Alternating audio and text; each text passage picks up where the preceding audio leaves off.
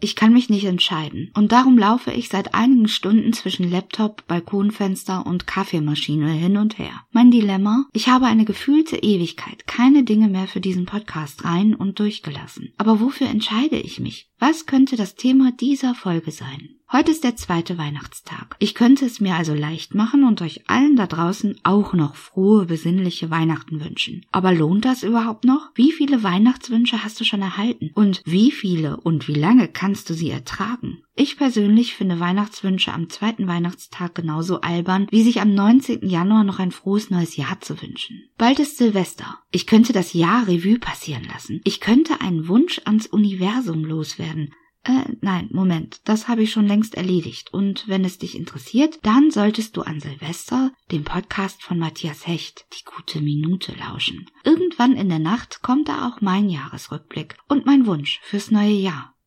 Ich könnte über die Rauhnächte sprechen. Ich könnte erzählen, wie wichtig mir diese Zeit ist und wie falsch ich sie doch jedes Jahr auslege und interpretiere und wie wenig schlimm ich das finde. Tja, damit wäre aber auch alles dazu gesagt. Ich könnte eine Geschichte vorlesen, die ich schon geschrieben habe, vor Monaten oder sogar schon im letzten Jahr. Ich könnte bestimmt irgendwas daraus recyceln, denn in den letzten Wochen hatte ich leider sehr wenig Zeit für mein eigenes Schreiben. Ich könnte über meine Träume reden, meine Träume irgendwann von meinem und durch mein Schreiben leben zu können, meinen Lebensunterhalt dadurch zu verdienen, dass ich Geschichten erfinde, brotlose Kunst.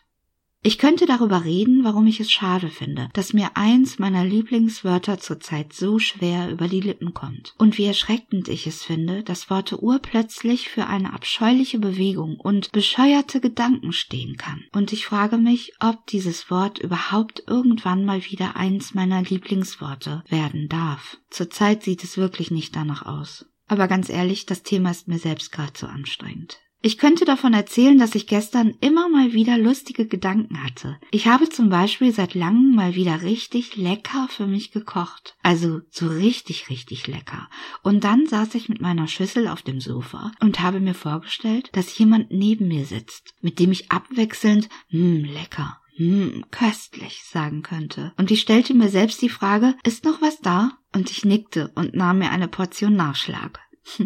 Apropos Essen. Ich könnte davon erzählen, dass ich echt mal wieder Bock auf Kuchen hätte. Dass ich so ein richtig schönes Stück Torte essen möchte. Aber ich kann irgendwie nicht mehr backen. Und was soll ich überhaupt mit einem ganzen Kuchen? Ich brauche doch nur ein einziges Stück. Selbstgebackener Käsekuchen oder Schokosahnetorte mit so einem kleinen Sahnetupfen an der breiten Seite und obenauf liegt eine halbe Walnuss. Die würde ich mir für den Schluss aufheben. Ich könnte davon erzählen, dass ich gestern zu einem Liebeslied getanzt habe, in meiner kleinen Küche, beim Abwasch. Und es ist das schönste Liebeslied der Welt. Es hat mich verblüfft, dass ein Liebeslied mit eigentlich nur einer Zeile Text so toll funktioniert zum Tanzen beim Abwasch.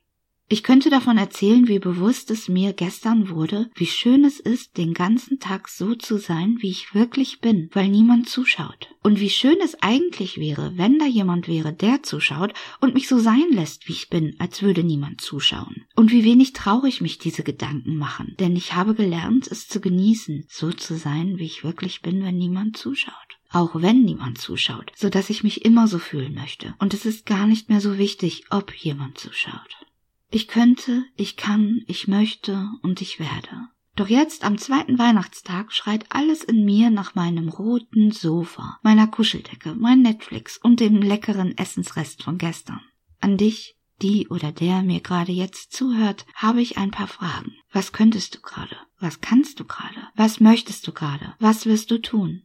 Tanzen beim Abwasch? Kuchen backen, lustige Gedanken machen oder hast du auch ein rotes Sofa, das gerade jetzt auf dich wartet?